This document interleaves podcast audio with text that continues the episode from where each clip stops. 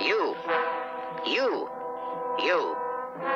Do you know that I am the champion of the ninjas.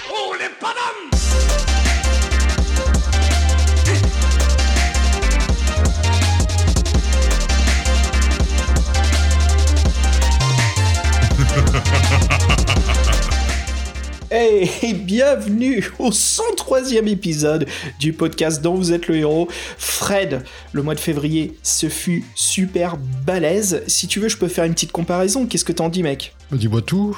Quelle comparaison? Ok, bah c'est très simple. Écoute, euh, toi et moi, nous sommes Helen Ripley et on est en train de chercher Fabien à travers le Nostromo pendant qu'il y a le compte à rebours. Danger. The emergency disrupt system is now activated. Et qu'est-ce qui se passe à la fin there Bah, bon, t'es avec nous. Boum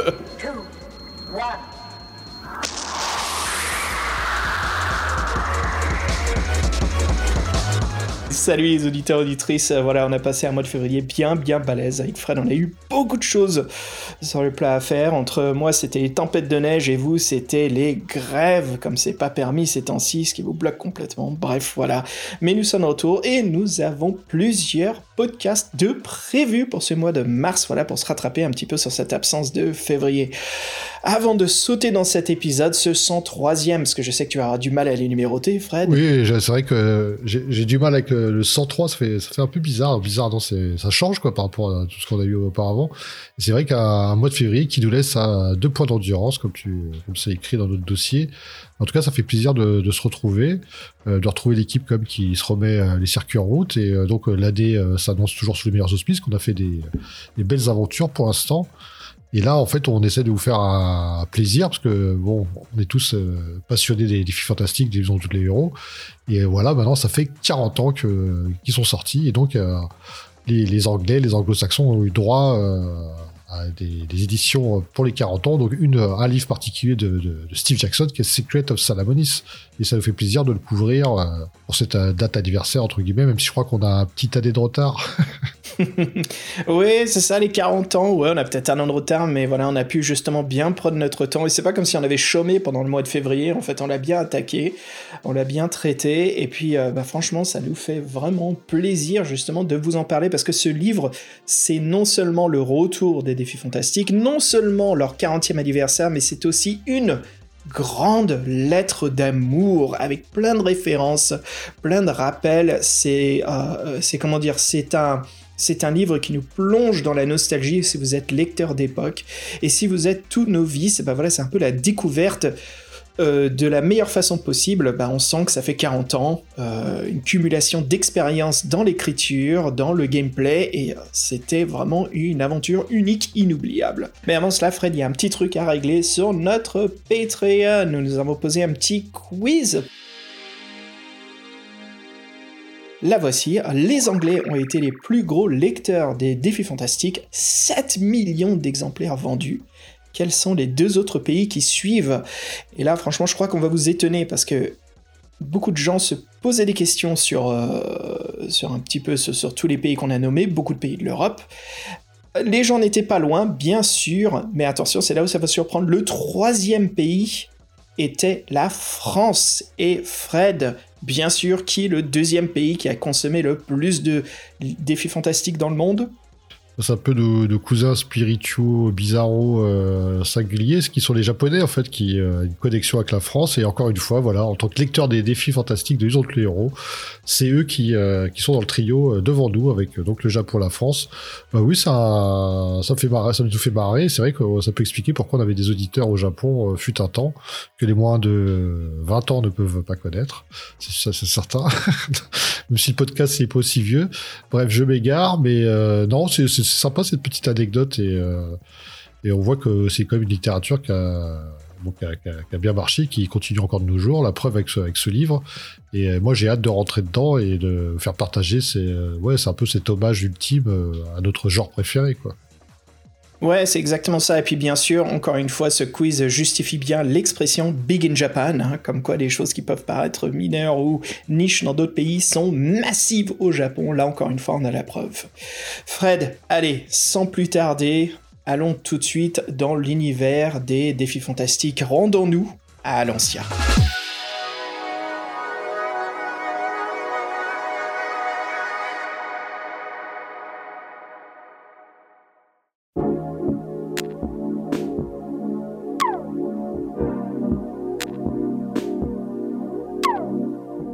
Joyeux anniversaire les Fighting Fantasy Et voilà, pour euh, célébrer les 40 ans de la fameuse collection, bien sûr, les Fighting Fantasy, les défis fantastiques en France, euh, on aura donc, Fred, comme tu l'as bien dit, deux volumes, dont un de Steve Jackson que nous couvrons aujourd'hui, The Secrets of Salamonis. Alors, le livre est sorti en 2022 au Royaume-Uni, et puis euh, pour les fans français, il faudra encore patienter, le titre va pas tarder bien sûr à être en vente en France. C'est le grand retour de Steve Jackson qui est à l'écriture. Cela faisait quand même 36 ans qu'il n'avait pas écrit un livre-jeu tout seul.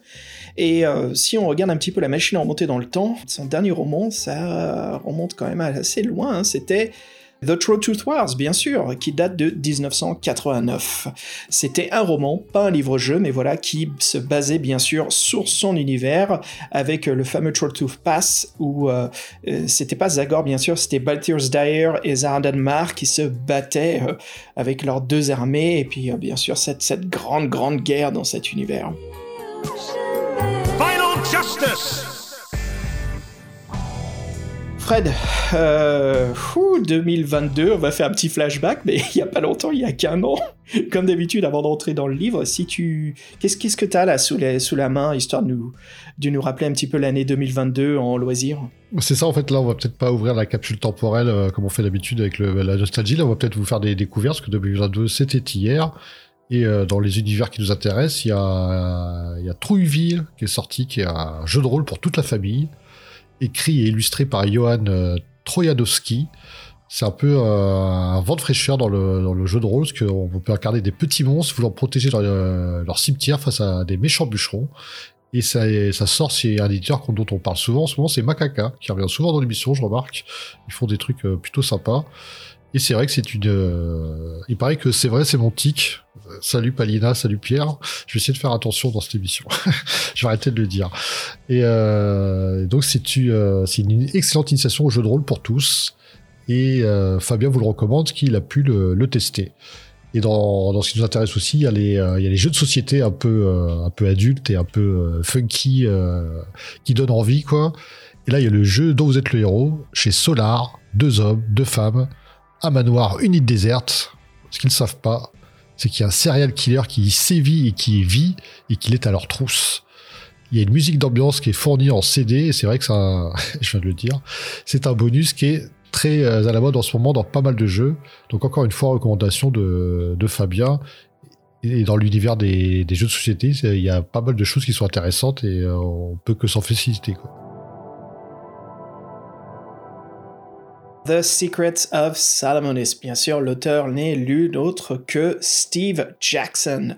Alors pour retourner justement dans son passé à Steve Jackson, il rencontre pendant ses études euh, Ian Livingstone, bien sûr, hein, Ian avec qui il va travailler pendant de longues années, qui comme lui est passionné de jeux de plateau. D'ailleurs, euh, Steve Jackson a une collection impressionnante de, de, de jeux de plateau justement. Chez lui.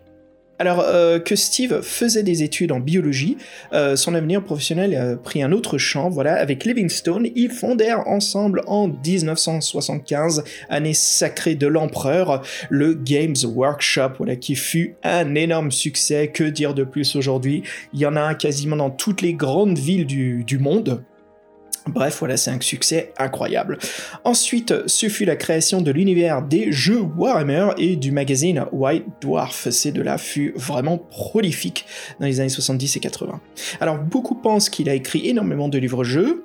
C'est vrai, il en a écrit pas mal, certes, mais souvent en collaboration avec une autre personne, notamment son compère Ian Livingstone. Voilà, donc la collection Steve Jackson Ian Livingstone présente a été aussi un élément trompeur. Voilà, bien sûr, on les a vus en France à chaque fois qu'on voit son nom. Non, ce ne sont pas eux les créateurs, mais ce sont, on peut dire, un peu les pères fondateurs de la collection. Alors c'était surtout une idée de l'éditeur, parce que bien sûr en France, on n'était pas les seuls à avoir ces titres-là au-dessus de chaque livre, mais en Angleterre c'était Penguin Books, voilà, qui a, a, décidé de mettre leur nom en haut pour attirer les lecteurs. C'est vrai que d'un point de vue pour faire du chiffre d'affaires, c'est assez intelligent, c'est une bonne décision de marketing. Alors bien sûr, les véritables auteurs, souvent de parfaits inconnus, n'étaient même pas crédités sur la couverture, hélas. Mais voilà, ça nous a permis quand même, nous, de découvrir et surtout de parler d'eux à travers ce podcast. Alors Steve Jackson s'est aussi euh, beaucoup investi dans le journalisme et les jeux vidéo, et dans les années 90, il est journaliste pour le Daily Telegraph, un quotidien. Euh, il tient une rubrique de critique de jeux en tout genre, et puis dans les années 2000, il cofonda la société de jeux vidéo Lionhead Studios. Voilà, ça rigole pas. Steve Jackson, bien sûr, c'est quelqu'un de très important, comme vous le savez pour moi, pour ceux qui écoutent le podcast depuis très longtemps. La saga sorcellerie, c'est un peu celle que je tiens euh, par-delà toutes les autres. C'est même pas celle que je donnerai la médaille d'or, je lui donne carrément la médaille de platinium. Je sais qu'il y a énormément la nostalgie qui joue là-dessus, mais euh, c'est une saga qu'on ne peut pas oublier tellement qu'elle est magnifique.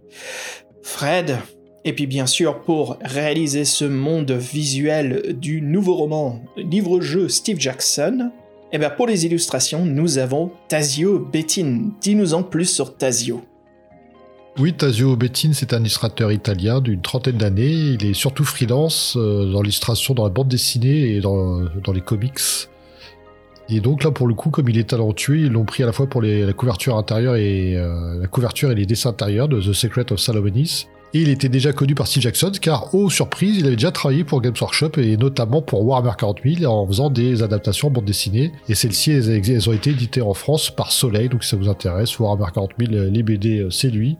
Et lui, donc, son, ce qu'il aime surtout dans son métier, c'est qu'il veut pas être catalogué, il veut faire des, des choses différentes. Et il essaie toujours de se mettre des défis, d'essayer quelque chose de nouveau. Euh, il travaille aussi bien à la gouache que sur tablette graphique. C'est pas, c'est bien parce que souvent les gens ils oublient les bases, euh, les nouveaux artistes. Lui, il maîtriserait les deux, c'est bien. Il est même jusqu'à coloriser lui-même ses illustrations, ce que tout le monde ne fait pas non plus. Et il est honoré que Steve Jackson ait pensé à lui pour faire les dessins du 40e anniversaire des, Fighting Fantasy. Et sa couverture, euh, on peut en parler, parce que c'est vrai que peut-être que dans les bacs, euh, comme on dit, vous allez euh, dans les rayons, vous allez le, la chercher, le chercher, le livre. Et ce sont des, des poissons zombies volants, on va dire ce qui peut surprendre quand même. ouais. Et ce qui est important, Fred, c'est que bien sûr, nous qui sommes un petit, peu crucial là-dessus, enfin, on aime bien plutôt analyser les détails. C'est une couverture qui existe dans l'histoire. Enfin, ces éléments existent dans l'histoire. Ah oui, il n'y a pas de tromperie sur la, sur la marchandise pour une fois, et c'est même une des scènes, euh, bah, c'est la grande scène, j'ai envie de dire, euh, la scène un peu finale, donc ils vendent un peu la mèche. Mais euh, ouais, c'est sympa, mais c'est un peu atypique en même temps, donc ça intrigue. Donc en fait c'est réussi, j'ai envie de dire. Moi, je suis un petit peu déçu du choix. Je trouve que c'était quoi les Screechers, c'est ça, ces fameux poissons zombies volants? Ah, je suis un petit peu déçu parce que franchement, bon, bah, c'est un ennemi assez sympa, mais comme une couverture pour les retours des 40 ans, je trouve que mettre euh, des ennemis, même s'ils sont clés, c'est pas aussi intéressant que par exemple euh, un point de vue de la citadelle avec, euh, je sais pas, tu sais, de, de, Salamonis ou peut-être le roi sur son trône ou quelque chose de plus symbolique par rapport à, lui, à l'aventure qui nous attend. C'est plus classique. Et moi, effectivement, quand j'ai vu la couverture au début, j'étais surpris, je me dis en fin de compte, euh, comme ça change, je trouve que ça, en devient intrigant. Et du coup, bah, ça t'intéresse, puis ils auraient mis une vision assez classique. Bah, peut-être tu t'aurais dit, ça me parle déjà, j'ai déjà vu, c'est revu et revu, il euh, n'y a rien de nouveau sous le soleil. Bah, là, je trouve que de ce côté-ci, en tout cas, c'est plutôt réussi, dans le fait que ça intrigue. Donc, quelque part, c'est pour ça que je dis que c'est réussi. Ah, je suis un petit peu déçu quand même, parce que je trouve que pour souligner Livingstone, qui est Shadow of the Giant, je trouve que la couverture est assez bien réussie. Justement, c'est un plan large, on voit beaucoup plus ce qui se passe. Ici, c'est assez serré, même si on voit qu'on est dans une forêt maléfique. Enfin bref, je sais pas, moi je, suis un petit peu. Euh, bah écoute, euh, franchement, comment dire, c'est une critique euh, d'enfant gâté, on va dire, hein, parce que c'était quand même une super aventure. Peut-être que c'est ses côtés perfectionnistes, mais voilà. En tout cas, c'est oui, c'est sympa, les couleurs sont vivantes, mais ah, j'aurais voulu un truc un peu plus accueillant. Tu as quelque chose qui me donne plus envie d'y plonger parce qu'à première vue, même si on lit pas de livre, une fois qu'on l'a lu, oui, ok, on se rend compte que ce sont les méchants, des hurleurs, les screechers. Mais sinon, eh, un peu, eh, un petit peu déçu. Oui, mais en fait, moi, j'ai au tout début, c'était une déception, mais en fin de compte, je la trouve intrigante. Et, euh, je trouve que voilà, donc c'est. Euh, Puis bon, elle est quand même le mec assure, hein, parce que c'est vrai que. ouais. Il, voilà, il envoie du pâté, euh, Tazio c'est pas, il va pas nous faire polémiquer comme, ça, comme un certain, dont on n'aura pas le nom.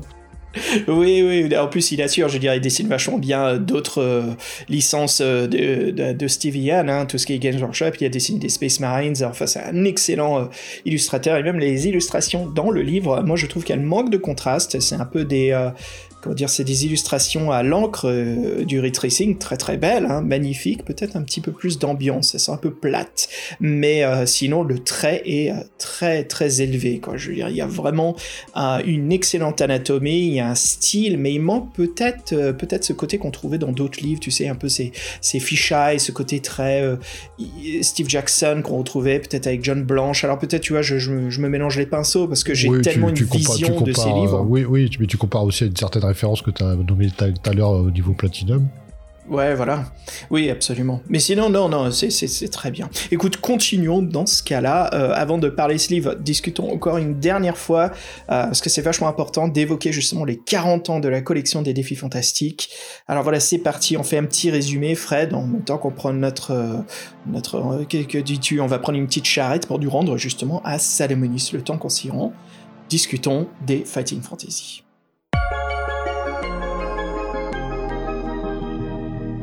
Alors, 7 millions d'exemplaires vendus, hein, toute collection confondue, rien que pour le Royaume-Uni, 3 millions pour le Japon et la France. Voilà, avec un résultat mondial de 20 millions d'exemplaires. Fred, c'est massive comme vente, euh, comme chiffre pour les ventes des livres, quoi.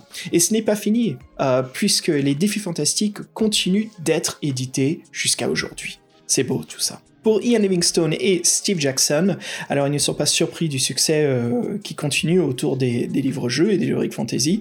Ils supposent que ce sont les enfants adolescents des années 80, voilà, devenus adultes désormais, qui font euh, découvrir à leurs propres enfants euh, ce qu'ils lisaient plus jeunes.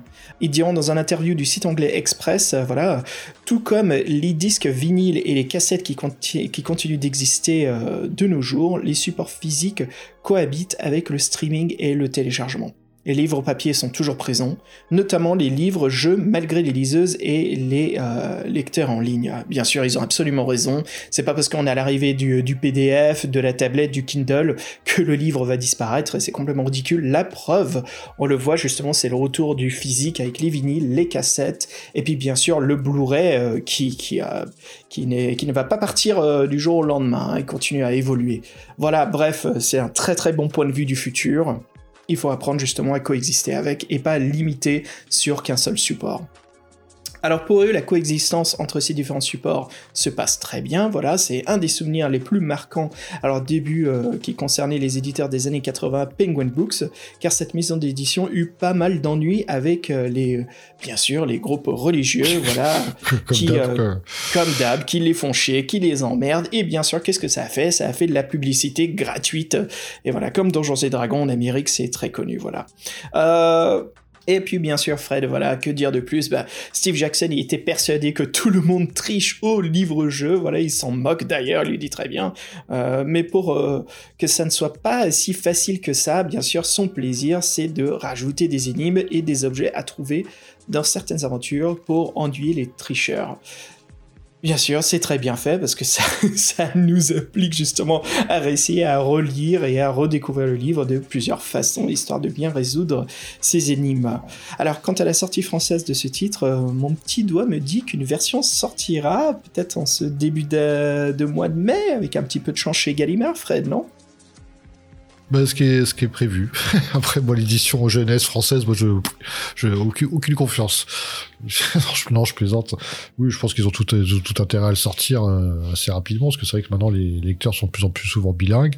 La preuve, euh, parce que non, mais faut qu'ils le sortent, quoi. C'est, c'est, ça paraît, euh, ça paraît assez intéressant. Par contre, ce qui m'a fait, euh, ce qui m'a intrigué, moi, c'est qu'en lisant les- la liste là, des défis fantastiques euh, en version anglaise. Ils ont fait un choix drastique, hein, dis donc. Il y a la moitié des titres qui ont disparu, j'ai l'impression aussi chez Penguin. Alors, c'est pas c'est plus Penguin là, mais euh, Oh, je crois que c'est une. Je pense, je suis absolument sûr que c'est une histoire de droit entre les. Il y a, y a les deux. Entre une sélection, ils peuvent pas tout refaire, mais je suis sûr qu'il y a aussi une question de droit sur les lecteurs. Peut-être que les droits leur revenaient à la fin de certains nombres d'années ou les illustrateurs. Il y a toujours des, des histoires comme ça quand ça, quand c'est des collections de livres qui. euh, qui, comment dire, qui, invoquent beaucoup de, de talent euh, sur un seul roman, quoi. Donc c'est souvent ce qui arrive. Et euh, oui, en effet, parce qu'il y a certains classiques qu'on ne voit pas réédités, ce qui nous surprend toujours. Ou des très très rares que les gens s'arrachent sur eBay ou à la seconde main, que tu sais très bien, euh, qui sortent aujourd'hui en réédition. Les gens vont être super curieux de se l'approprier, de savoir pourquoi le prix est tellement élevé. Fred, t'avais aussi une petite anecdote pour nous, non? Oui, que Fabien nous a déniché. euh, c'est vrai que ça fait le lien avec le titre du livre. Ce, titre, Salamonis, euh, bah, ceux qui connaissent l'univers, peut-être qu'ils connaissaient, moi je connaissais pas. Et en septembre 2003, il y a un magazine en ligne qui était sorti sur l'actualité des défis fantastiques. Il s'appelait The Salamonis Gazette. Et il était sur le site officiel anglais des Fighting Fantasy avec Steve Jackson et Ian Livingstone en rédacteur en chef. Un gros projet, une grosse entreprise, un truc euh, s'est cassé la gueule euh, au bout d'un numéro. Donc même eux, euh, le fanzine à l'époque ça marchait pas alors qu'ils étaient derrière tout ça. Non, c'est un peu dommage parce que 2003 c'était une bonne date je pense pour les, euh, les fantastiques. Ça a pu relancer un peu euh, la machine et entretenir déjà la nostalgie. Et voilà, donc The Salamonis Gazette, faut croire que c'est un nom qui porte au cœur de, de Steve Jackson. Et donc dans cette œuvre, ils nous mettre dans les secrets de Salamonis. Salamonis donc est une cité, une fameuse cité et là, en fait, euh, c'est vrai que ce bouquin, euh, tu disais euh, le top, euh, il y a une espèce de, oui, de recrachage de toutes les références, bah, de, tout le travail de Ian Livingstone. C'est vrai que c'est, euh, moi je pense que c'est un super livre pour débuter les défis fantastiques. Le problème, c'est qu'il est tellement bien foutu qu'après, euh, risque d'être déçu. ouais, justement, j'allais évoquer ça dans notre critique. euh, je garde un petit peu pour la fin. Écoute, Fred, voilà, notre charrette est bien arrivée à la fameuse cité de Salamonis, bien sûr, d'Alancia, euh, une ville très importante que enfin l'on peut explorer. Allez, descendons, rendons-nous directement à la guilde des aventuriers pour, euh, pour se faire recruter. Qu'en dis-tu? Ouais, il y a deux, trois annonces sympas là. Il y a euh, les écuries de, de Bogias à nettoyer. Oh, c'est pas un truc de mercenaire, ça. Peut-être pour, euh, pour un cochon. Oh, regarde, il y en a une qui est très très cher payée. C'est de relire euh, tous les livres d'Ian Livingstone, de les poser que si on les réussit sans tricher. Moi, si on les fait voler, ça, ça compte. C'est bon ça. Allez, rendons-nous tout de suite dans la guilde des aventuriers. Écoute, pendant qu'on se commande une shop et qu'on discute avec ces valiants guerriers qui se trouvent tous ici euh, à faire la fête pour célébrer ses 40 ans, que dirais-tu d'une musique bien entraînante et même quelque chose avec un petit air de nostalgie euh, Parce que ça se, ça se parraine vachement bien à ce, à ce livre, qu'en dis-tu? Oui, c'est ça. euh, un bout de nostalgie pour vous euh, qui sort dans le présent. Donc, euh, profitez-en avec notre auteur favori, un représentant. Et donc, euh, t'as dû nous mettre un, truc rétro-futuriste, euh, je sais pas trop quoi, parce que tu m'avais dit que tu voulais mettre Future Cop. Ouais, justement, alors ça, fait longtemps que j'ai pas joué des Future Cops, surtout que le groupe a eu y a une bonne pause, en fait, qui s'est arrêté, vraiment annoncé euh, sur leurs réseaux sociaux qu'ils allaient plus faire de musique, et puis ils ont fait un énorme retour, je crois, il y a un an à peu près, donc c'est incroyable. Future Cops, c'est très important pour le monde euh, du synthwave, euh, parce qu'ils étaient même avant tout ça, ils étaient même avant le vaporwave, voilà, c'était vraiment le, début de l'inspiration du synth, le retour, la renaissance de la musique euh, synth inspirée des années 80. Et donc, euh, je me suis dit, pourquoi pas célébrer cela avec un de leurs tout premiers morceaux, qui était en plus un remix, qui s'appelle Transformers versus In Time. Allez Fred, je te propose de redécouvrir ce morceau, et puis on se retrouve euh, tout de suite. À tout de suite et euh, préparez-vous, aventuriers. Have you played Atari today? Yeah, too much is never enough.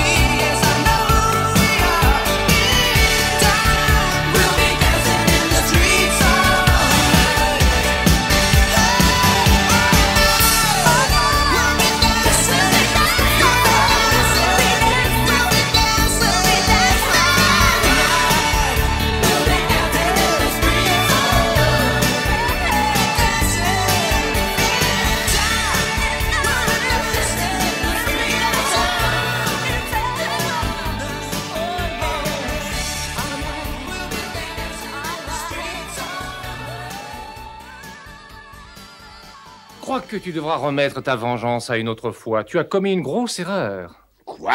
Euh, oui, tu as oublié ma vieille complice.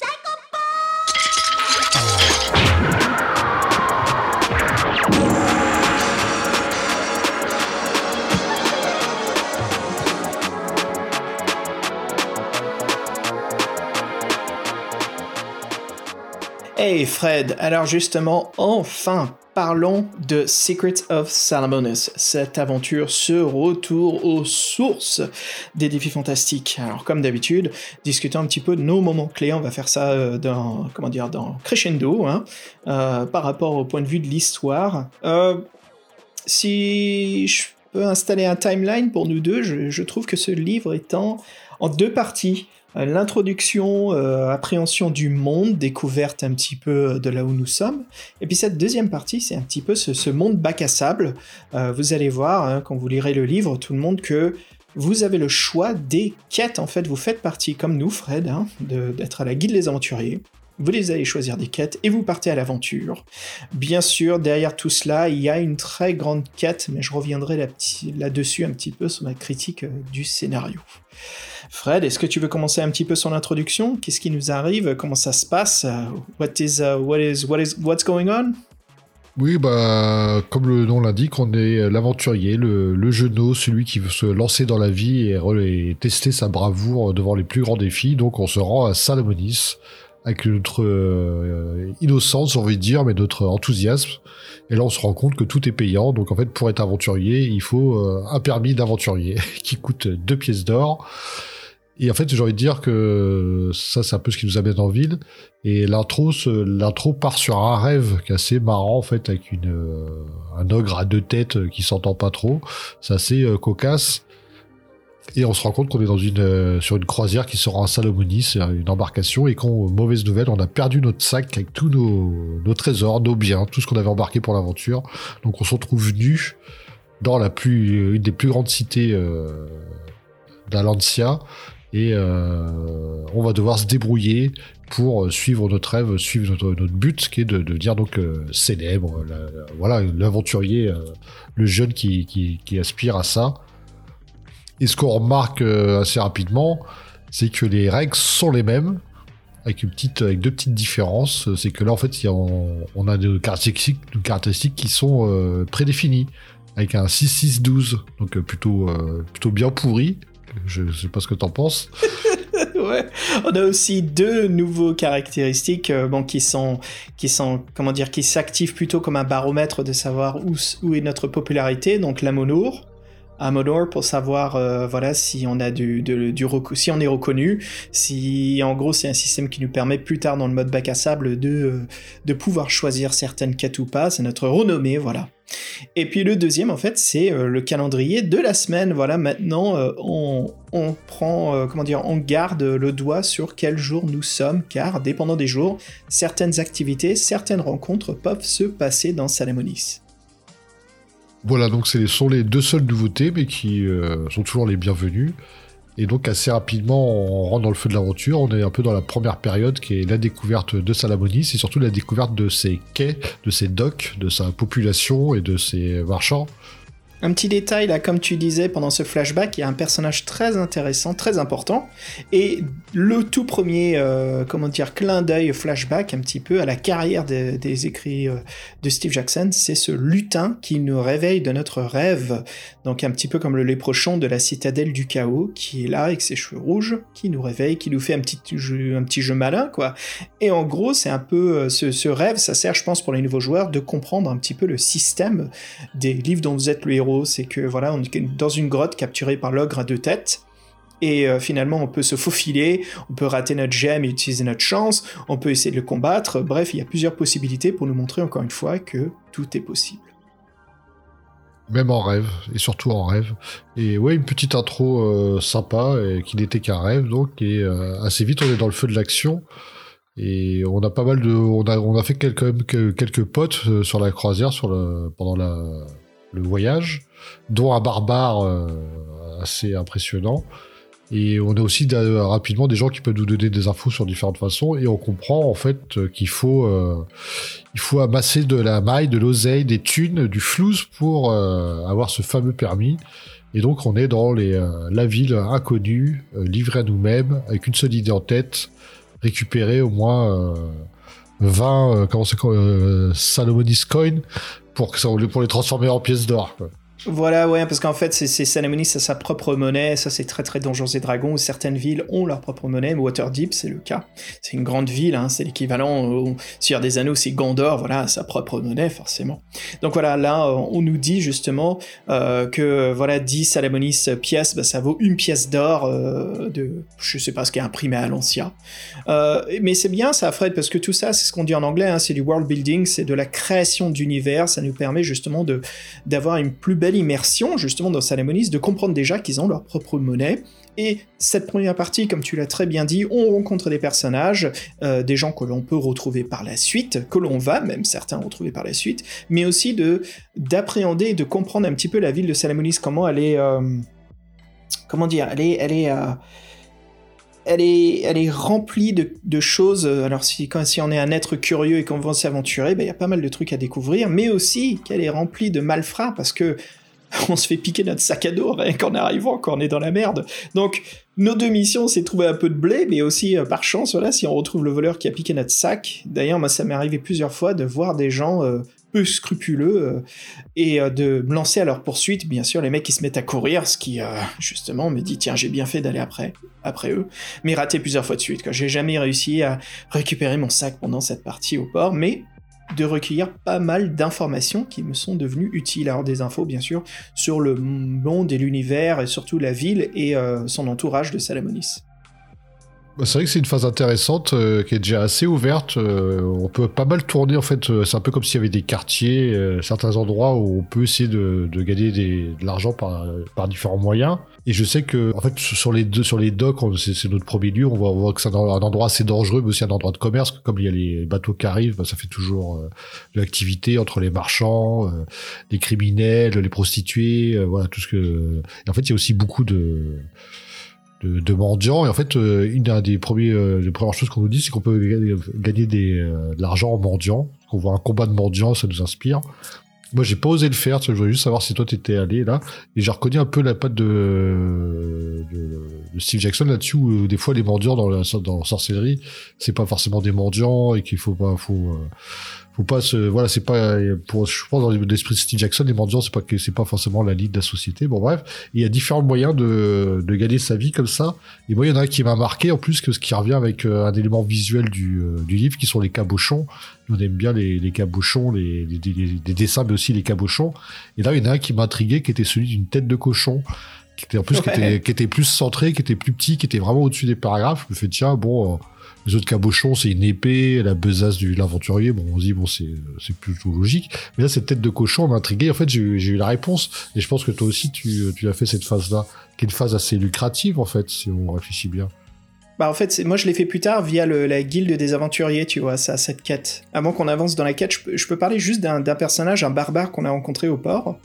Parce que je pense que c'est un énorme clin d'œil ici, où c'est plutôt euh, un, bonjour ou un bienvenue de Steve Jackson. On rencontre un barbare qui a l'air féroce, balèze, qui a l'air d'avoir tout conquéri.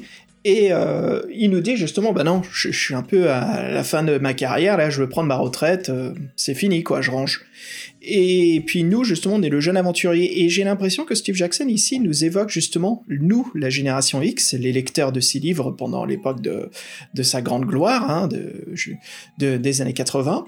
Et justement, dans Secret de Salamonis, on incarne justement la nouvelle génération, les aventuriers. Et là, c'est un moment justement où la nouvelle rencontre l'ancienne génération qui sont devenus des vétérans. Oui, c'est un bon point de vue. J'avais pas fait attention. Euh, moi, J'ai juste vu le barbare euh, comme son utilisation pratique dans l'aventure. Si on entretenait, des, on entretenait des bons rapports avec lui. Et euh, Peter Jackson et Hans Hiller, c'est ça? La sonorité, la sonorité euh, on peut peut-être retrouver quelque chose. Dans Steve Jackson, j'ai dit Peter. euh, Steve Jackson, ouais. Ouais, enfin voilà. Écoute, euh, pour revenir justement sur ta séquence euh, des mendiants, j'ai pas rencontré du tout ça, ni la porcherie. Euh, moi, justement, je suis allé, euh, j'ai rencontré quelqu'un, un petit ruffian, ou plutôt un, un expert euh, de, de voilà la tire. vol à la tire, ouais, un expert du vol à la tire, euh, qui s'appelait euh, Rodriguez, qui justement m'a proposé, écoute, suis-moi si tu veux te faire un peu de blé, parce que là, euh, t'as l'air un peu mal barré. Et en effet, il a bien fait, parce que la nuit tombait, j'avais nul autre endroit que de dormir que dans les rues, avec zéro argent, zéro sac, que dalle, j'ai plus rien. Donc, euh, écoute, Rodriguez, bah vas-y, je te suis, hein, au point où j'en suis. C'est parti pour l'aventure. Comme on s'en bat pour, grimper des plus hauts. T- oui, en fait, il te propose d'aller voir les, gens ivres pour leur soutirer un peu d'argent. Euh, ça, je l'ai fait cette scène-là aussi, mais moi, c'est pas tout de suite, c'est un peu euh, après euh, quelques temps. Il y a une scène qui est marrante, c'est moment, on, on trouve un- une pièce par terre et on nous demande si on, on la garde pour nous ou si on demande à la voler à qui elle appartient. et, et- et grâce à ça, le tavernier, comme il te trouve honnête, eh ben, il te paye la nuit. Moi, c'était moi, ça s'était passé comme ça, cette scène-là. Donc, euh, justement, des fois, de faire certains choix, bah, ça paye énormément de possibilités. C'est vachement important dans ce jeu d'avoir du blé. Hein. Tout ce- cette première partie, c'est vraiment la chasse à la, à la pièce d'or. hein. Oui, c'est un peu euh, ce que je lui reproche. Et en fait, euh, moi, j'ai pas mal couru comme ça, enfin, en faisant deux trois, deux, trois métiers. Là, le, bah, le, chez le boucher, euh, en fait, personne veut le faire. Donc, le mec, dès qu'il a un candidat, euh, il le paye. Et le petit, le petit, le petit principe qui était sympa dans, cette histoire-là, c'est qu'en fait, euh, vous faites une journée, vous gagnez, je crois, 6 Salamonis Coin, ou 6 ou 7, bon, c'est pas énorme. Mais par contre, maintenant, à chaque fois qu'il y a un paragraphe avec un cochon, le fameux cabochon du cochon euh, qui précède ou qui suit le, paragraphe que vous lisez, en fait, c'est comme si vous avez recruté un mec pour lui, pour travailler, donc vous gagnez deux Salamonis Coin. Et moi, c'est grâce à ça, en fait, que j'ai amassé des sous. Mais euh, la vraie, la vraie raison qui m'a permis de m'en sortir tout ça, d'arrêter de tourner en rond, de pouvoir m'inscrire, c'est d'avoir retrouvé mon sac. Et où est-ce que j'ai retrouvé? Dans la guilde des aventuriers. Donc en fait, euh, mon but était ma destination, euh, mon départ. Donc euh, tout se goupillait bien. Et parce qu'en fait, dans, notre sac, on avait 12 pièces d'or. Donc comme ça, le, problème, il est réglé. Quoi. Ouais, et puis voilà, ça nous permet justement de nous inscrire à la guilde, voilà, de, se coucher. Alors bien sûr, j'ai fait mes petites quêtes avec Rodriguez, c'était sympa, c'était un jeu de devinettes, c'était les tours de magie qui évoquent euh, des mathématiques, voilà, où, euh, et il nous apprend le tour, et justement, il y a des nains euh, qui nous disaient, Eh, toi, montre-nous comment faire ce tour, ça nous a surpris, ou je crois que c'est nous qui les accostons, en échange de quelques pièces d'argent. Et donc le nain, il choisit sa carte, et puis il en choisit une deuxième, et c'est à nous de deviner quelle carte il a eu en nous disant... euh, son nombre total, voilà. Donc il faut deviner euh, que- quelles, sont ces cartes. Et classique, euh, puzzle à la Steve Jackson, c'est pas juste est-ce que vous pensez que c'est 2, 21, est-ce que vous pensez 8 et 11, ou bref, voilà, euh, allez au paragraphe ici ou là. Non, c'est les cartes que vous pensez que ça l'est, euh, mettez-les l'une après l'autre et ça forme votre paragraphe. Rendez-vous à cet endroit-là. Donc classique, là on peut déjà euh, cubuter, on peut déjà se retrouver dans la mouise. Euh, J'ai réussi le puzzle mathématique, donc c'était assez cool. Ça demande juste encore une fois quelques multiplications. J'ai sorti ma calculette pour le faire. Je suis ok, bon, ça me donne cette probabilité-là.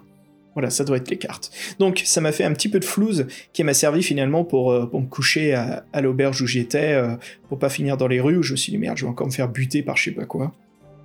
En n'arrivant même pas à la moitié du livre. Mais bon, ouais, donc comme tu disais, Fred, retour à la guilde des aventuriers, on a notre pèse, et justement, là, c'est le moment de forger notre personnage, de le spécialiser. Il y a plusieurs possibilités, et en fait, à la fin, c'est une autre partie de notre fiche de personnage. Il y a des cases à cocher pour indiquer justement dans quoi on se euh, spécifie. Alors, il y a le combat à, main, le brawling, le charisme, la chance, euh, le, la magie, qu'ils disent le spelling, euh, le savoir des pièges et le savoir du monde, que j'aime bien dire en anglais, world lore, voilà, qui est bien inscrit sur la fiche. Et Fred, tout ça, bien sûr, ce sont euh, certains de ces skills, comme bien sûr devenir magicien, c'est caché dans le livre. Il y a une certaine façon de l'obtenir pour devenir mago. Et voilà, sinon, il y a d'autres endroits où on peut se rendre, on nous indique des gens, aller visiter et on fait des entraînements. Alors justement, parle-moi un petit peu de ton entraînement, Fred. Qu'est-ce que t'es devenu, toi, dans Secrets of Salamonis En fait, quelle classe es-tu devenu?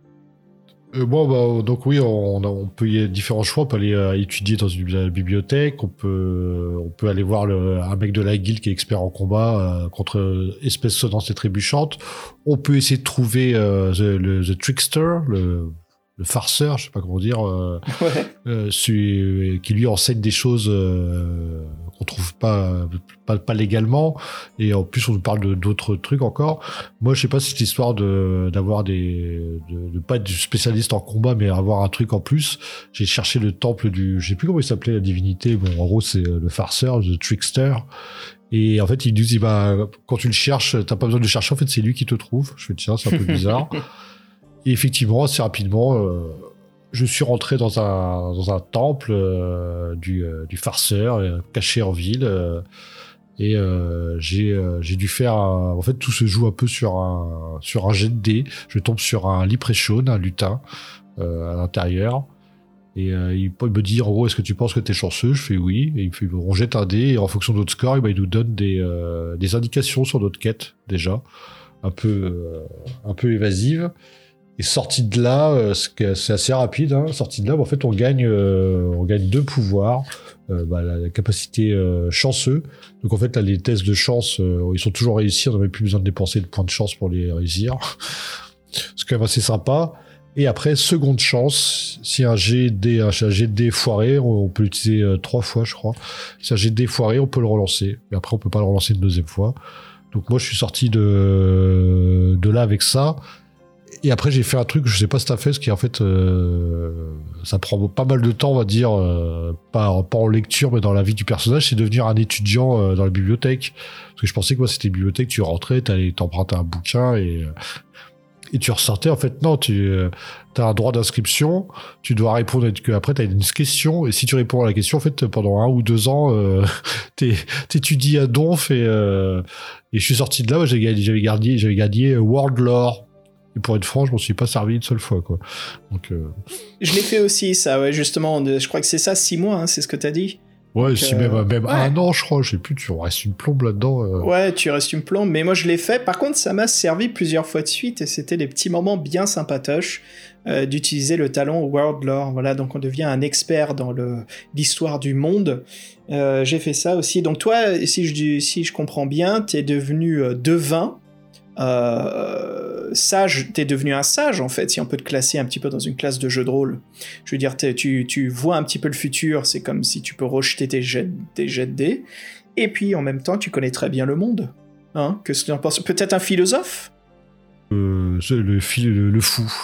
Le fou, fou. Du, le fou, le fou du Génial. roi. Le fou du roi. Écoute, moi, j'ai, euh, j'ai- je l'ai lu plusieurs fois parce que j'étais curieux de savoir un petit peu tous certains talents.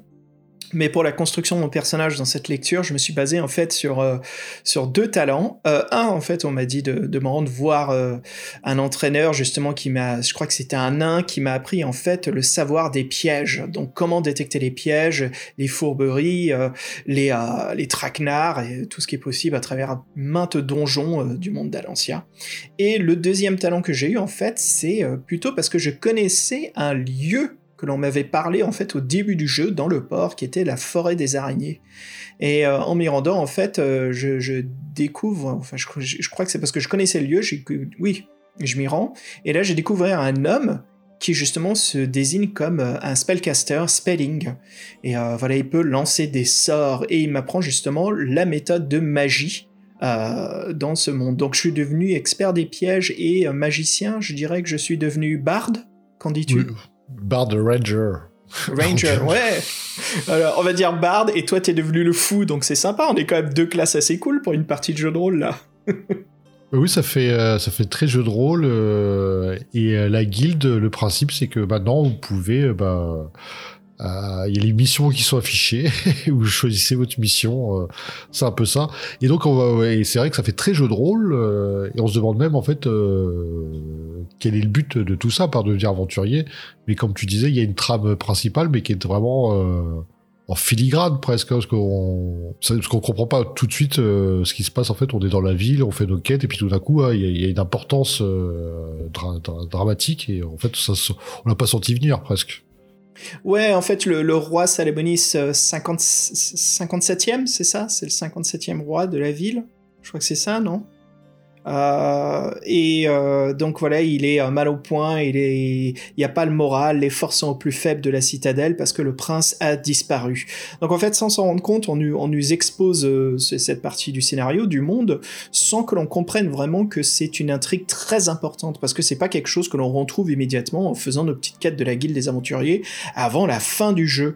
Et ce qu'on retrouve en fait finalement, ce qui est important, c'est les screechers, hein, c'est les poissons sur cette couverture que l'on va rencontrer euh, dans cette multitude de possibilités de quêtes. On peut les rencontrer plusieurs fois de suite, et à chaque fois, il faut vraiment user de tous nos savoirs, avoir les bons objets pour survivre. Et euh, ouais, c'est- un peu la, la quête principale du jeu. Elle se construit au fur et à mesure, mais je trouve que je reviendrai là-dessus, comme je l'ai dit euh, euh, dans ma critique. quoi. Je trouve que ça aurait pu être mieux fait. Mais voilà, donc ce qu'est-ce qui se passe C'est un monde milieu bac à sable. Si vous connaissez les Fable Lands, on y est carrément. Euh, la guilde, de toute façon, c'est la page, enfin le paragraphe 120. Euh, Fred, t'as remarqué quelque chose? Parce que là, on a une illustration du maître de la guilde des aventuriers qui nous propose justement 1, 2, 3, 4, 5, 6, 7 quêtes. Mais est-ce que t'as remarqué une chose particulière de ce maître de la guilde? Pas du tout. Bah, c'est nul autre que Steve Jackson. Ah bon?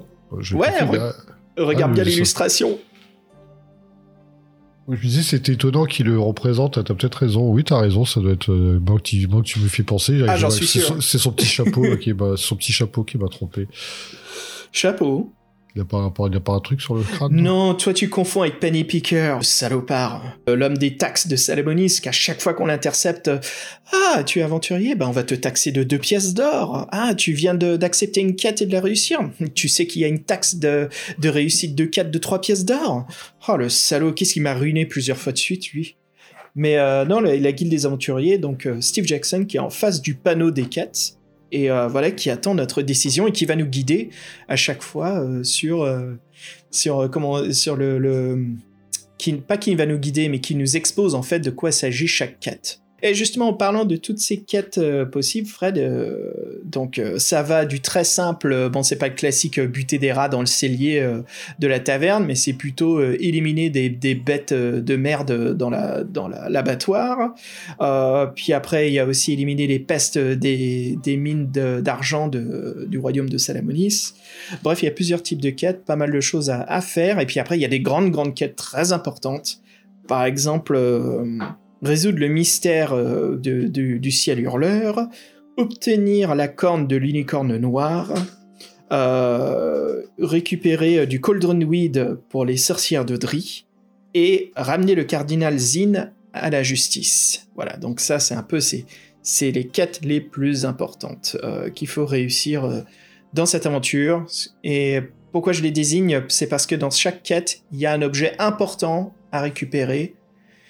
Et encore une fois, si on ne le sait pas, euh, bah, on peut complètement, euh, je vous avoue, on peut complètement rater le fait d'obtenir certains éléments très spécifiques dans ces quêtes, et puis à la fin du livre, dans la fameuse quête finale, qui résout tout ce que nous avons réussi, bah, on peut se retrouver vraiment foutu, quoi, à relire et réussir l'aventure, un petit peu comme son confrère, Steve Jackson, on se retrouve un petit peu dans un moment très Ian Livingstone, j'ai envie de dire, euh, de ce livre-jeu.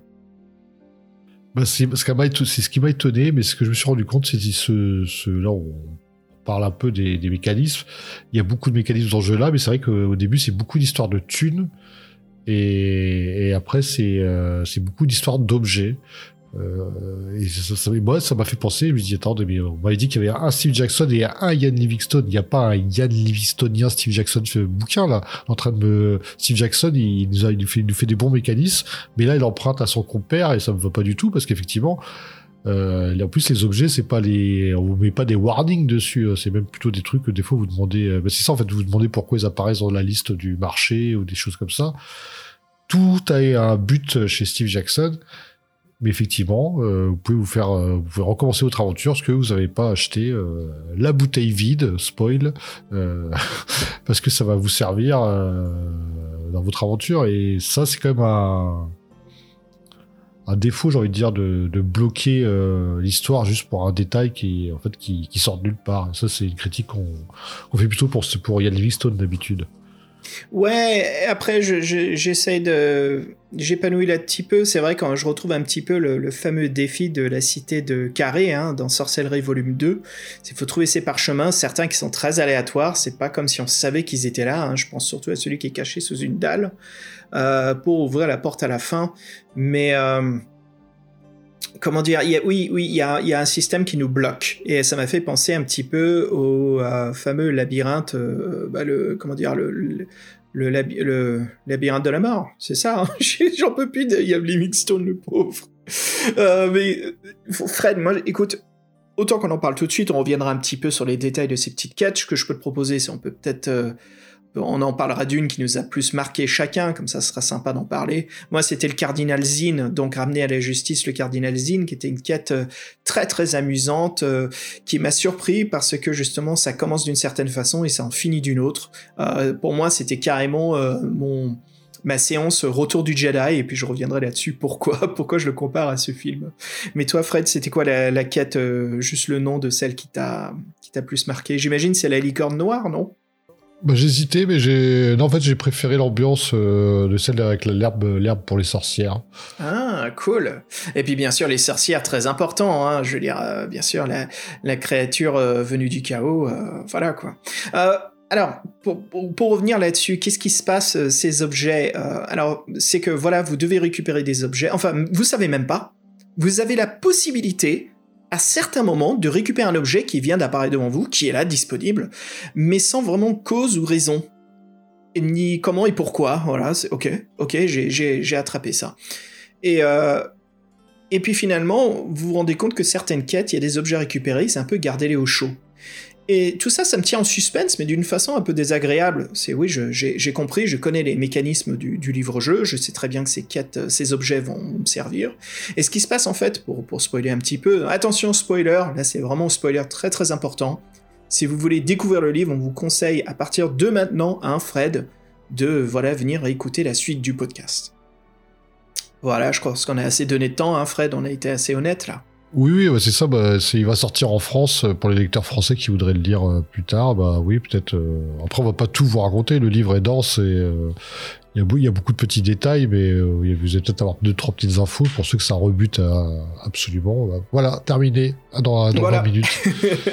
on vous retrouve plus tard. Alors, oui, qu'est-ce qui se passe? Mais en fait, à la fin, il y a une fameuse quête où tout le monde est. C'est pas au temple de Libra, où je crois que c'était le temple la déesse euh, des soins.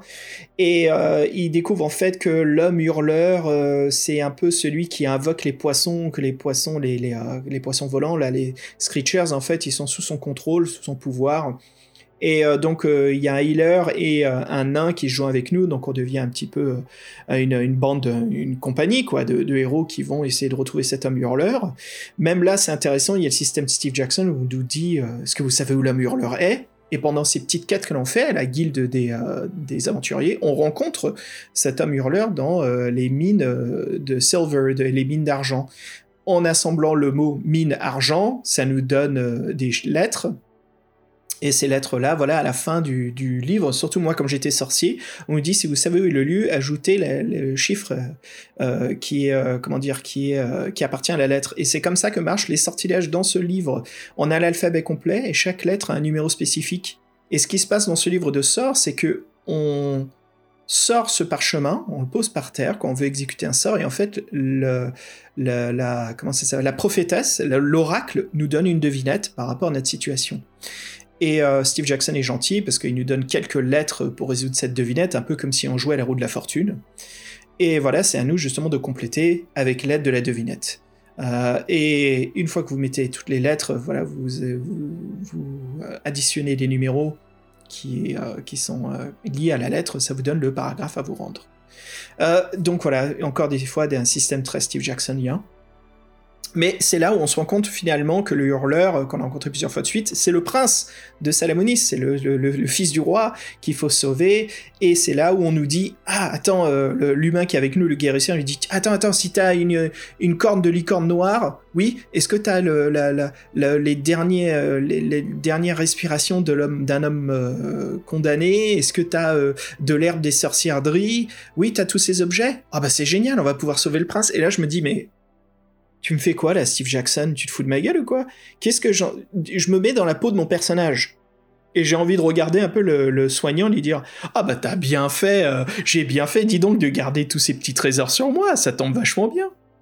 Et c'est là d'où vient ma critique de, de ces livres-jeux, Fred. Je sais qu'on parle toujours d'aventure, mais c'est difficile de séparer les deux pour ce Secret de Salamonis. C'était une aventure très chouette, j'ai passé un excellent moment, plein d'amour, et puis il y a plein de références que je vais vous en parler qui sont chouettes pour les, vétérans. Mais le fait que, et tu me dis si t'es d'accord ou pas avec moi, mais le fait que on se rend compte à la fin du livre que ces objets sont cruciaux pour sauver le prince et sauver le monde de Salamonis gâche tout. Pour moi, on aurait dû découvrir c'est pour ça que la quête des sorcières est intéressante, parce que c'est les seuls qui te font un oracle et qui te parlent des objets dont tu auras besoin pour euh, aller à la fin de ta quête. Et les, énu- les énumèrent les objets. Donc, euh, J'ai ça aussi, le lutin, il m'a fait vivre un rêve. D'ailleurs, attention, on en parler vite fait, là, c'est, il m'a fait vivre un rêve qui m'a renvoyé euh, au sorcier de la montagne de feu, le tout premier livre des défis fantastiques. Et en lisant, en fait, je me découvre que, mais c'est quoi, c'est quasiment un copier-coller du sorcier de la montagne de feu. Je suis en train de revivre toute la première partie du sorcier de la montagne de feu. Euh, la, salle avec le vieil homme fou, euh, la salle avec euh, le coffre avec les serpents à l'intérieur de la boîte, le, couloir où il y a l'orque qui est en train de dormir sur son trône, enfin dormir pas sur son trône mais qui dort parce qu'il surveille le lieu, jusqu'à ce que j'arrive au porticolis. Et en fait tout ce rêve là, quand j'arrive à la fin, c'est là où il y a l'oracle qui me dit il te faut ces objets spécifiques. Encore une fois, c'est vers la fin du livre. Et j'ai compris, je fais ok, d'accord, l'oracle me dit ça, mais pourquoi est-ce que ça, c'était pas le début? Comme ça qu'on est, à la, est à la quête des aventuriers, on commence à comprendre via les mots-clés euh, des quêtes que l'on doit réussir, et puis de toute façon, il y a certaines quêtes qu'on peut pas y aller parce qu'on n'a pas assez de, de, de fame, de comment dire, de, de renommée. Mais je trouve que ça aurait développé beaucoup plus le scénario à travers le livre, hein c'est vrai que c'est il est un peu un système, euh, comme on l'a déjà dit, Livingstonien, parce que les, objets euh, tombent, on n'est pas forcément au courant qu'il faut les avoir. Certains, on peut avoir des, des, prémonitions, des, indications en faisant d'autres quêtes, mais certaines, faut, faut les deviner. Après, il y a certaines. On peut aussi les acheter au marché. Donc, je sais pas, il a dû, euh, il a dû essayer de trouver un équilibre, mais c'est vrai que ça, c'est frustrant. Et les livres, les livres-jeux frustrants, c'est jamais une bonne chose, je trouve. Ouais, c'est le seul point que j'ai remarqué, et en fait ça m'est arrivé pendant que je faisais ces quêtes, avant que l'oracle nous dit l'importance de ces objets, avant que l'on découvre l'importance de ces objets via le guérisseur, vu que le prince est l'homme hurleur qui contrôle les Scorchers. Euh, pourquoi pas juste nous donner ça dès le début? Alors, après cette phase où on a développé notre personnage, où on découvre Salamonis, où on a acquis notre classe, parce que tout ça, ce sont des choses excellentes, très amusantes, euh, vraiment une façon de de, recréer en fait un défi fantastique. Et d'ailleurs c'est- je trouve que oui dorénavant s'il vous plaît faites ça quoi. C'est juste génial comme méthode. Mais on aurait dû nous dire la quête dès le début parce qu'il y aurait beaucoup plus d'importance à faire ces quêtes pour la guilde des aventuriers. Parce que beaucoup de moments quand j'ai choisi une quête et je l'aboutis je dis bon ok j'ai eu un peu de blé j'ai eu de la renommée mais sinon euh, je, je me fais un petit peu chier d'un point de vue scénaristique. Je n'ai aucune raison de continuer ces quêtes de la guilde des aventuriers. Je sais très bien que le livre va se terminer, mais donnez-moi un sais, Donne-moi un hameçon. Accroche-moi, quoi. Donne-moi quelque chose qui me donne envie de d'insister et de vouloir continuer ces quêtes. Et c'est arrivé beaucoup trop tard, ou à la fin du livre, j'ai dit, ok, je comprends l'importance. Fred, comme t'as dit, toi t'as eu l'oracle via les sorcières, moi je l'ai eu via le sorcier de la montagne de feu. Mais sinon, je trouve ça dommage, quoi. Et c'est- ma seule critique sur le scénario. Ça aurait dû être vraiment dès le début. Et c'est pas obligé de tout exposer, comme quoi on se dit le, le prince a disparu, très bien, ça on nous l'a dit. Mais après, c'est que euh, il y a une importance avec ces objets. Si on peut retrouver le prince, on peut le soigner. Euh, tu sais, autant que le nain, ils disent nous on va aller chercher le prince, il est quelque part. Toi, par la recherche de ces objets. Ok, on y va. Bref, voilà. C'est juste pour euh, compléter un petit peu là-dessus. Mais Fred, revenons-en un peu, parlons justement d'un peu des quêtes qui nous a marqué. Donc toi, justement, parle-moi des sorcières de Dri. Oui, parce que la référence était sympa, justement. Euh, Dri, c'est un endroit dangereux, donc là, on va, récolter des, herbes pour des, sorcières, pour leurs potions. Et pourquoi ils y vont pas? Parce que c'est sur les terres des, hommes euh, crapauds, qui, euh, pour eux, ce sont des herbes sacrées. Donc, euh, tous ceux, on peut rentrer, hein, après ressortir, c'est une autre histoire. Et bah nous, on se lance à l'aventure et euh, bah, ça m'a rappelé un peu une scène aussi euh, vous avez déjà faite avec euh, choisir des, des fleurs par rapport à, euh, à leurs effets ou leur, leur forme, faire des choix. donc c'était assez sympa. Donc effectivement, ni une ni deux, les hommes crapauds nous tombent dessus. Et là, bah, forcément, faut être magicien pour s'en sortir. Et c'est vrai qu'il y a pas mal de cul-de-sac euh, dans, cette, aventure, euh, si on n'a pas certains euh, caractéristiques ou, objets à certains moments. Euh, la mort de guette assez souvent, quand même, je trouve. Et là, dans cette séquence-là, moi, en fait, ce que j'avais trouvé marrant, c'était de, de me rendre au village de Dri et de faire le marchandage avec les, sorcières sur la place publique. Je trouvais que c'était une scène assez cocasse. Et en faisant monter les enchères de façon un peu intelligente, euh, on récupère de l'argent et en plus euh, un espèce de, bah, de prophétie qui nous dit qu'en fait, si tu veux euh, lever la malédiction, la grande menace, il te faudra tel, tel, tel, tel, tels objets. Donc c'est assez clair. Et sinon, c'est vrai qu'on a du mal à faire le lien entre les, entre les quêtes et savoir en fait quel est le but. Ok, on a un aventurier. Euh, quand on fait un jeu de rôle, on fait ok, j'exagère un peu, mais il faut que j'atteigne tel niveau, donc euh, je, je, je farm, je fais du, je fais du level up. Euh, on, pourrait peut-être se dire ouais, c'est un peu comme ça, mais c'est un livre-jeu, quoi, donc ça m'intéresse pas. Moi, ce que je veux, c'est qu'on me raconte une aventure. C'est une aventure, c'est pas que un jeu. Et en fait, ça manque, ça n'arrive pas tout de suite et c'est pas clair. Et c'est, vrai que les buts et les aboutissants, les tenants de- de notre, du bouquin ne sont pas clairs au début. Et il y a un petit manque là-dessus. Et si c'était juste pour euh, vivre plein de petites mini-quêtes, euh, également, j'aurais été déçu. C'est, ce à quoi je pensais au départ. Heureusement que la trame principale est là. Et en fait, les quêtes vous permettent euh, simplement de, trouver les objets ou d'acquérir assez de renommée pour pouvoir faire la quête principale vous avez une contrainte de, de renommée pour la faire. Il faut un certain niveau pour pouvoir la faire, tout simplement. Et c'est un peu dommage parce que tout ce qui est euh, jeu, tout ce qui est mécanisme de jeu, euh, il marche plutôt bien. Moi, il y a un truc qu'ils ont fait dans cette édition, je je sais pas si c'est assez courant en Angleterre, mais c'est qu'on a les numéros des paragraphes en haut, euh, en haut des pages. C'est assez pratique pour pour feuilleter et retrouver rapidement où on veut aller. Ça, c'est une bonne idée. Et tous ces, toutes ces histoires d'énigmes, effectivement, où vous avez, euh, ça vous, ça vous de trouver la réponse. Vous pouvez pas, il y a, vous pas, c'est pas une question à choix multiple. C'est, vous êtes dans ce paragraphe-là, ah, vous avez la réponse, bah, c'est, vous y allez. Si vous y, si vous avez pas la réponse, bah, bah, bah, merci, c'est terminé. Ciao, bonsoir. Après, il, il adapte quand même son niveau pour que, bon, avec un petit peu de jugeote, euh, c'est pas non plus des énigmes, euh, mais tant mieux. C'est-à-dire, ça reste, ça reste. euh, il ce qui est bien avec euh, Steve Jackson, c'est qu'il arrive à, calibrer sa difficulté d'énigme, je trouve. Et ça, ça, c'est un peu une marque d'intelligence et de, de pas prendre. Il prend pas ses joueurs pour des cons, mais il leur fait pas non plus des trucs impossibles. Et donc, cette histoire que tous les mécanismes de jeu fonctionnent, c'est vrai que c'est un peu un pourri de tout ce qui se fait de mieux dans les livres-jeux comme mécanisme euh, pour euh, justement pour que le lecteur euh, ait l'impression de d'avancer, de, vraiment réfléchir. Et, à, à- et c'est ce côté, il y a l'histoire n'est pas développée. C'est, on a vraiment l'impression de, ouais, d'être dans un bac à sable. Et en fait, que c'est un peu une initiation au livre-jeu et aux choix multiples et, euh, et aux mécanismes. Ah, regardez comme je maîtrise bien le mécanisme. Euh, par contre, l'histoire, euh, bon non, bah tiens, on va chercher des herbes, euh, va buter une licorne, euh, nettoie euh, les mines. Il y a quand même un côté assez classique aussi qu'on peut regretter. Et c'est là que je me dis, je comprends des, parfois pourquoi Herbie est si apprécié. C'est qu'Herbie, euh, c'est coloré, ça, c'est, original, ça chante.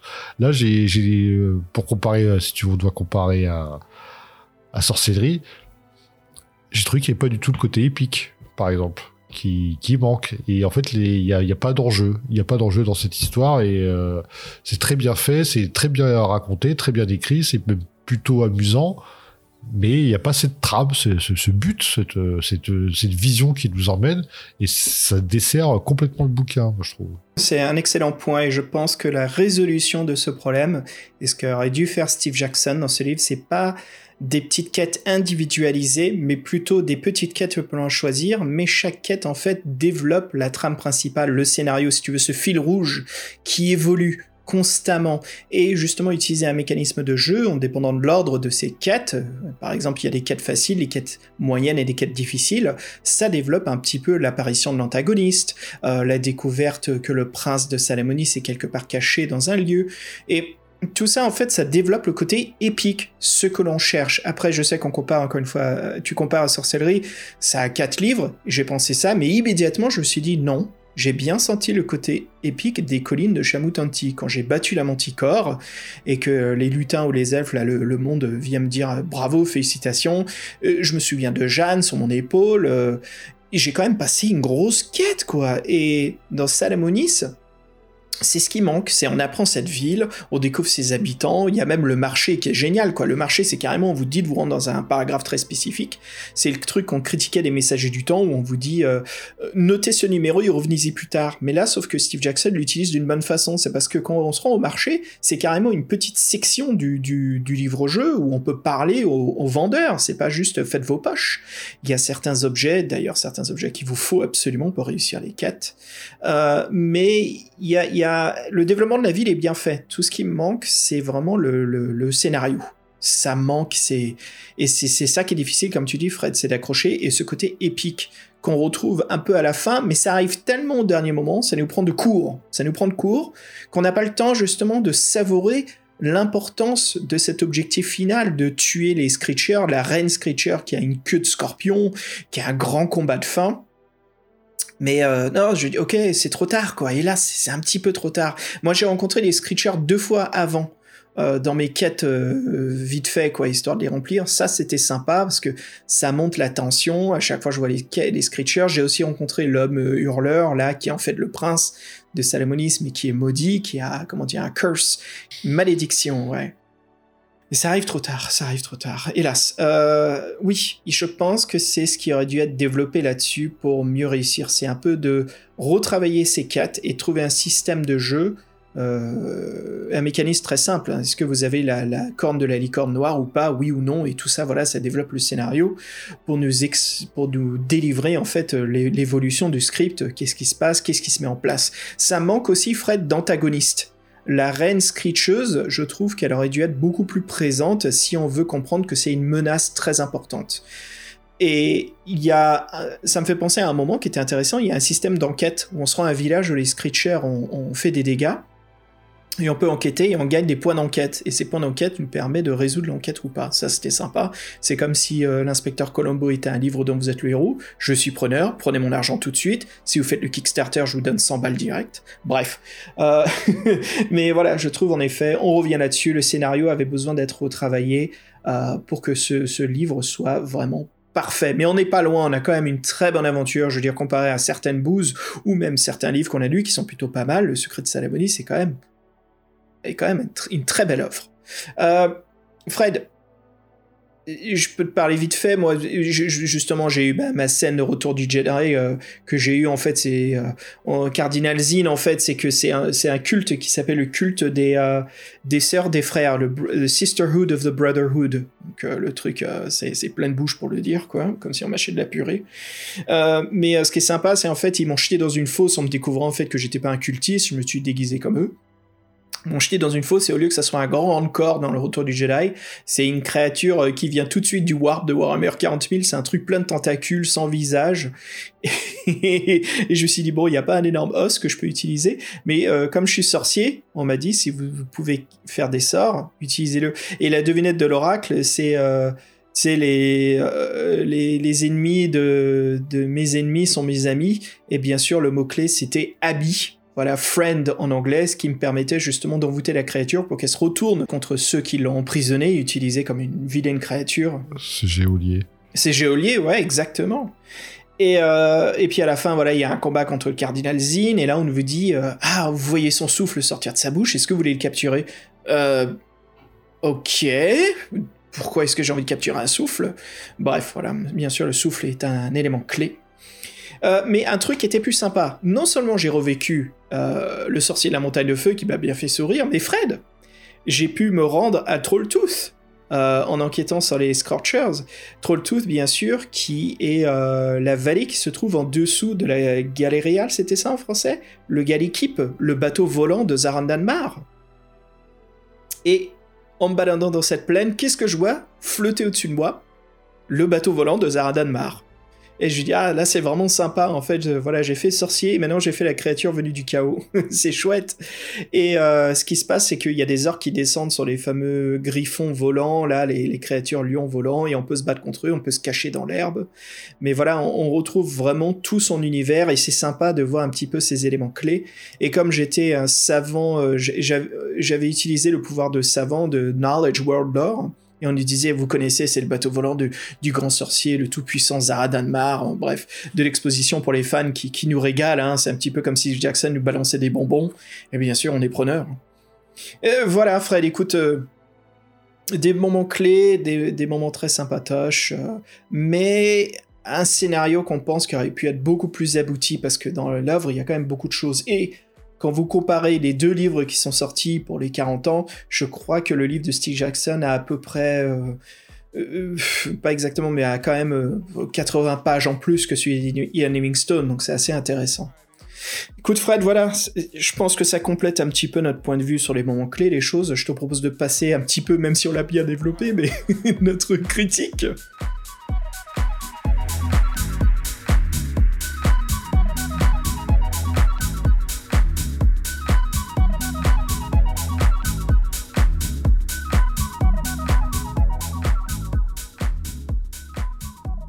Bah oui, mais c'est vrai qu'on a beaucoup lié l'histoire euh, à la critique en fin de compte. Euh, Peut-être aussi ce que le livre est récent, comme ça, euh, si vous voulez le faire, vous a pas, vous ne pas trop rentrer dans le détail. Peut-être certains objets. Mais oui, moi ce que j'ai envie de dire, je trouve vraiment que c'est une maîtrise. Hein, on voit que l'auteur maîtrise son sujet. Il y, a, plein de mécanismes de jeu qui, fonctionnent. C'est un excellent bouquin pour commencer. Parce que franchement, c'est très bac à sable, très, euh, très libre. euh, c'est assez appréciable. euh, et je pense que pour, ça peut assez facilement accrocher un nouveau lecteur. Et j'ai passé des bons moments. J'ai aimé. j'ai trouvé que c'était vraiment sympa à lire. c'était voilà des situations. Ça me mettait ça dedans. Ça me mettait dedans. J'étais content de retrouver euh, Steve Jackson et ses, et ses mécanismes. Je me répète. Mais euh, oui, j'avais l'impression que tout ça c'était un peu, un peu vain. Et, quand la quête finale se déroule, on, bah, on a des compagnons, on forme une équipe, euh, mais il manquait, euh, ce, il manquait un peu ce piquant là, ce, ça manquait des pics, je sais pas, ça tout venait un peu comme. C'est pareil, les destinations, euh, bah, dès que que t'es magicien, en fait, t'y penses, t'as toutes tes infos, et en fait, te, limite, quelqu'un te trouve et on t'emmène dedans. Il y a certains trucs qui se résolvent, qui se résolvent un peu rapidement, j'ai trouvé. Et l'un dans l'autre, j'ai trouvé que c'était assez euh, classique aussi les situations. Bah, euh, les hommes crapauds, la licorne, les elfes qui protègent la licorne. Bon, j'ai pas fait. oui, les, quêtes permettent surtout d'avoir de la renommée ou des objets ou très peu aussi très peu d'infos. Moi, je trouve que c'est un peu une super euh, une super forme pour un fond euh, quand même un peu euh, un peu vain. Et du coup, je suis un peu embêté parce que je sais pas trop quoi penser de ce, livre. Mais comme j'ai passé un bon moment, je vais quand même avoir un œil tendre sur lui et me dire que c'est un bon bouquin, mais qui est a certains, je sais pas si on peut appeler ça des gros défauts, mais qui peuvent décevoir en tout cas certains lecteurs, dont certains lecteurs avertis, érudits euh, ou à, l'ancienne, euh, les anciens, mais qui seront euh, récompensés par tout ce qui est euh, clin d'œil. Donc, euh, je pense que oui, c'est un- c'est une bonne œuvre de Stick, Jackson. Et euh, pour ceux qui n'ont pas joué depuis quelques temps, euh, je pense que c'est un bouquin qui pourrait vous accrocher. Écoute, euh, je, te- suis là-dessus. hein, euh, pour, pour, pour, pour ouvrir, je dirais que c'est un, défi fantastique qui amorce parfaitement la découverte du monde et euh, de ce que c'est d'être un aventurier. C'est rempli de personnages. C'est très rare ça que je vois un, un défi fantastique où on nous décrit, on peut retrouver, on peut passer un moment. C'est des personnages qu'on découvre au début, qui nous servent, qui sont clés sans qu'on s'en rende compte de leur importance, qui ont aussi leur propre caractère. C'est pas juste qu'ils nous suivent dans une quête, mais ils ont leur façon de parler. Il y a du dialogue, il y a l'interaction. C'est des choses vraiment vraiment sympas. On- On se retrouve à parcourir la ville de Salamonis. euh, justement, on devient héros. Comme on disait avec Fred, vous avez vu dans notre critique, moi je trouve ça super. C'est on n'a rien au début, on a que dalle, on développe notre personnage, on trouve même notre, on développe des classes en dépendant de ce que l'on trouve et dans quel sens on veut s'orienter. Et puis après, on part à l'aventure. C'est vraiment super chouette, quoi. C'est c'est une interaction impressionnante. Je trouve vraiment que Steve Jackson arrive à bien maîtriser en si peu de pages un arc complet du héros. Bien sûr, on a parlé de ses défauts, le point de vue du scénario qui arrive un petit peu à, plat, il manque ce côté très épique où on sent, on sent que ça veut être épique. Mais moi, c'est ce que je trouve Fred. Voilà, je sens que ça veut être épique, mais pour cela, il faut développer son histoire. Tu peux pas juste me dire, hé hey mec, c'est important, il y a le boss de fin là. Si tu me donnes pas l'importance de ce personnage, justement, je ne peux pas retrouver euh, cette, cette émotion que tu veux me, me, me, me donner, quoi, que tu veux m'offrir, que tu voudrais que j'ai. Il faut, il faut me le développer. Si tu veux que j'ai peur de ton antagoniste, euh, encore une fois, je reste sur mon exemple de, Star Wars euh, ce soir. Euh, Darth Vader, je sais très bien que c'est une menace parce que je l'ai vu à travers trois films. Mais, mais là, tu vois, tes Screechers et ton prince, je les découvre un petit peu à la fin sans faire le lien. S'il y avait des indices ou des possibilités que les deux étaient liés, ça serait l'intrigue. Et là, c'est intéressant parce que l'intrigue aussi, c'est une façon de développer l'importance et de d'arriver vers ce moment épique. Mais sinon, euh, c'est quand même un chef-d'œuvre, ce Secrets of Salamonis. J'ai passé un bon moment, voilà, parlons d'histoire, mais l'atmosphère y est. Euh, vraiment, on sent se balader dans les rues. Et j'étais même étonné parce que certains, paragraphes, on retrouve ce que fait Steve Jackson comme, comme d'autres écrivains, comme Bredan aussi, c'est de prendre son temps de nous faire carrément deux, trois pages d'histoire qui se développent, des, conversations qui continuent, de l'exposition, notre personnage qui évolue, on nous dit pas juste bêtement, euh, voilà, tourne une page, parce que c'est un livre interactif, donc vas-y, tourne, mais ça n'a aucune raison de tourner, ça sert à rien. Si Jason dit non, non, je vais rester là, je vais continuer à écrire pendant quelques pages. Euh, c'est très amusant. Après, est-ce que ça peut se rejouer? Non, pas vraiment, quoi, parce que le système de, de, de, réputation est fait que vous devriez vraiment accepter toutes ces petites quêtes. La seule façon de rejouer Rodico Livre, c'est peut-être de changer de classe, peut-être de devenir magicien si vous l'avez raté. Oui, c'est intéressant parce que les devinettes de l'oracle et comment la magie affecte votre, la le, le, les situations où vous êtes est intéressante et amusante. Mais sinon, non, il n'y a pas vraiment de grande, grande rejouabilité. Mais l'expérience y est. Euh... Donc ouais, si, on le note, Fred, sur 40 euh, ans, euh, sur, sur 40, moi je lui mets carrément... Euh, fuck, allez, pour être honnête, j'ai envie de dire 30, mais allez, 35 parce que j'ai eu tellement de... 30 si je m'y connais pas, et 35 à cause de la nostalgie. Parce que de retrouver euh, le bateau volant de Zaradanmar, de replonger dans le sorcier de la montagne de feu, j'étais vraiment surpris. Hein. Je continue à lire et ça m'a pris un petit bon, un bon bout de temps. Je me dis mais attends mais je suis en train de refaire tout le donjon là, c'est fou. Et euh, enfin ouais, ça m'a surpris le fait de rencontrer le vieux barbare au début qui me dit ah t'inquiète pas que Steve Jackson ça soit le maître de la guilde des aventuriers. Bref, il se passe tellement de choses super cool quoi. C'était c'est une lettre d'amour fans des défis fantastiques. Voilà ce que, comment je peux compléter cette critique. C'est une vraie lettre d'amour. Oui, bah, c'est vrai que c'était sympa, bah, qui suis pas aussi, euh, qui est pas autant joué quand j'étais jeune, qui connaît pas tout l'univers. Euh, moi, j'aurais bien, ouais, 33 ans, l'âge du Christ.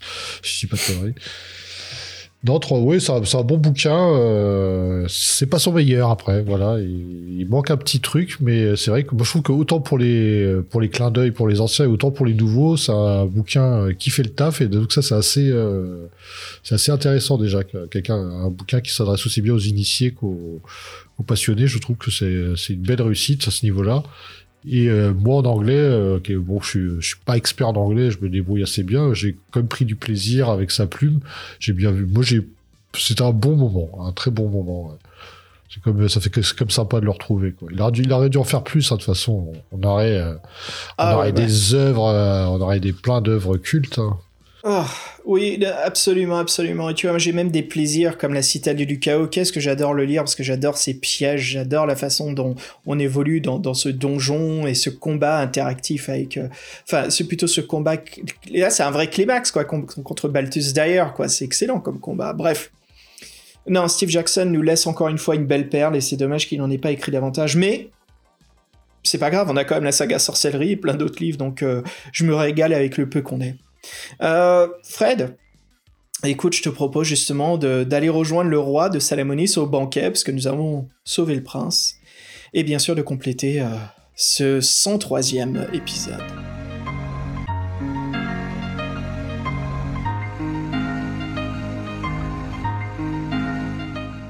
Comme d'habitude, aventurier, on va se quitter, mais on se retrouve très prochainement ce mois-ci avec notre première critique euh, jeu de rôle. C'est pas vraiment une critique, mais euh, au lieu d'analyser euh, les livres de l'œil noir, voilà, nous avons fait avec les Patreons une séance de jeu de rôle, Fred. Donc voilà, on s'est retrouvés et c'était avec Fred, on s'est dit c'est peut-être la meilleure façon de discuter de, la saga l'œil noir, c'est carrément de jouer une version capsule donc une version un petit peu rétrécie, hein, mais en gardant euh, l'importance euh, du script, voilà, de, de ces, de ces bouquins, de ces, ces campagnes, de ces modules, hein, Fred, comme on dit en France, ces modules. Euh, On dit une campagne. Putain, juste quand je pensais que je l'avais.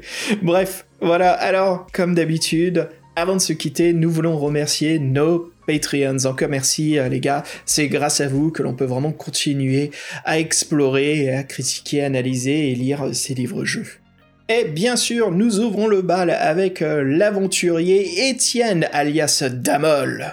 Et en seconde position, notre Simon Lachance, Simon la sauce passe marine au Vulcain et Viflameur. Il déchire tout, Simon, de l'autre côté de l'Atlantique, il nous déchire. Hey. Et nous avons aussi Ems, le joukineur. JC Comon Dartnilus. Et puis le grand maître parano global, Lorkean, qui sera aussi notre maître du jeu de la séance de l'œil noir.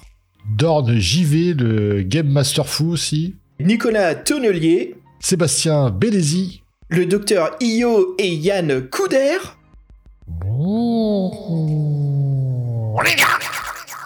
Guillaume Vendée. Oh, magnifique J'adore. Et voilà, Fred, écoute, euh, on se quitte. Encore une fois, auditeurs, auditrices, encore merci à vous toutes et à tous de votre écoute. C'est un vrai plaisir de continuer ce podcast. Ça fait quand même pas mal d'années qu'on y est et on adore.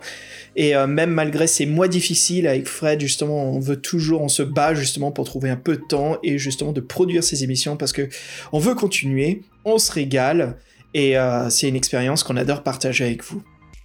Voilà, je voulais juste finir en disant que voilà, si vous êtes nouveau et vous découvrez le podcast, n'hésitez pas à nous écrire. Et pour cela, c'est le PDVELH at TOCETI, alors T-A-U-central C-E-T-I.org. Et sinon, vous pouvez vous rendre directement sur notre site web qui est toceti.org, voilà, T-A-U-central C-E-T-I. Et puis voilà, si vous voulez aussi participer au Patreon, eh ben, il y a des liens sur notre site web, sinon c'est Patreon slash PDVELH. Voilà, si vous voulez participer, contribuer, si vous voulez aussi nous rejoindre pour des séances de jeux de rôle, et aussi il y a des votes, d'ailleurs on va faire le nouveau vote pour les héros, vous allez choisir le prochain défi fantastique. C'est parti.